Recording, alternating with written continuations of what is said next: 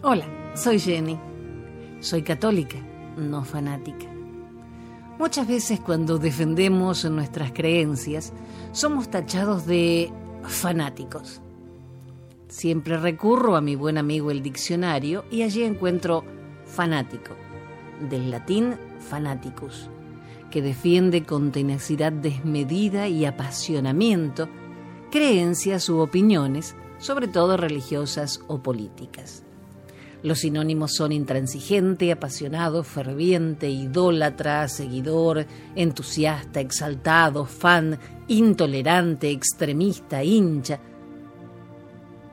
¿A ti te parece que una persona que defiende sus creencias con argumentos coherentes, sin imponer a otros su credo, pueda ser tachada de fanática? Es común que individuos que no tienen ni siquiera un mínimo conocimiento del catolicismo opinen como eruditos.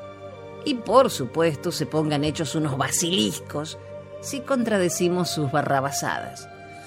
Eh, yo me pregunto, ¿quién es el fanático?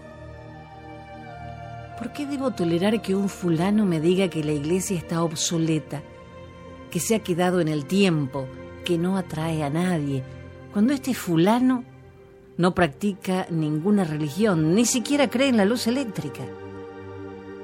Otros se aprenden un par de versículos de la Biblia, se la calzan debajo del brazo y con eso ya tienen patente para criticar. Y ni te cuento de los que salen con el tema de la Inquisición. Fue algo oprobioso, pero fue. San Juan Pablo II por dos veces volvió a pedir perdón al mundo por la dolorosa experiencia de la Inquisición. ¿Cuántas veces la Iglesia debe pedir perdón para que dejen de traer a colación este hecho? Debes haber escuchado mil veces, si vendieran todo el oro que hay en el Vaticano, no habría pobres. El Vaticano tiene un museo y lo puede visitar cualquier persona ya que no hay un portero que te pregunta si estás bautizado para poder entrar. Es un patrimonio de la humanidad, lo mismo que el Museo del Louvre, el Británico, el Pushkin o el del Prado. ¿Se les ocurre acaso vender la Mona Lisa o el David de Miguel Ángel? ¿O quizá desmontar las pirámides para construir casas? No, de eso nada. Siempre vuelve la mula al trigo. Y después tachan de fanático a quien les para el carro. Me salió una argentinada. Parar el carro es decirle a la otra persona que baje los decibeles, que no se sobrepase en lo que dice. Algo así como ponerle freno. Y con el tema del celibato estoy hasta la coronilla. Si no quieres ser célibe, no te metas a cura y listo. Es tan fácil. También debo hacer un mea culpa.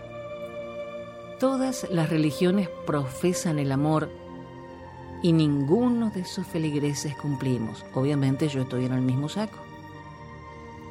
En el judaísmo leemos, si quieres mantenerte cerca del amor de tu amigo, preocúpate de buscar su bienestar. Dice el Corán, Alá es amor, a quienes hayan creído y hecho buenas acciones, el compasivo les dará amor. Buda dijo, deja que tus pensamientos de amor ilimitado se extiendan por el mundo entero. Mahatma Gandhi expresó, no hay vida donde no está presente el amor. La vida sin amor conduce a la muerte. Y Jesús dijo, este es mi mandamiento que se amen los unos a los otros como yo los he amado. Juan 15, 12.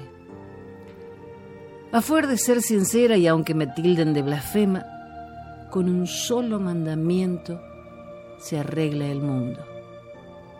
Ama a tu prójimo como a ti mismo. ¿Por qué no el primero? Porque de nada me sirve orar todo el día y decir Dios te amo si ignoro al resto de la humanidad. Hasta nuestro próximo encuentro.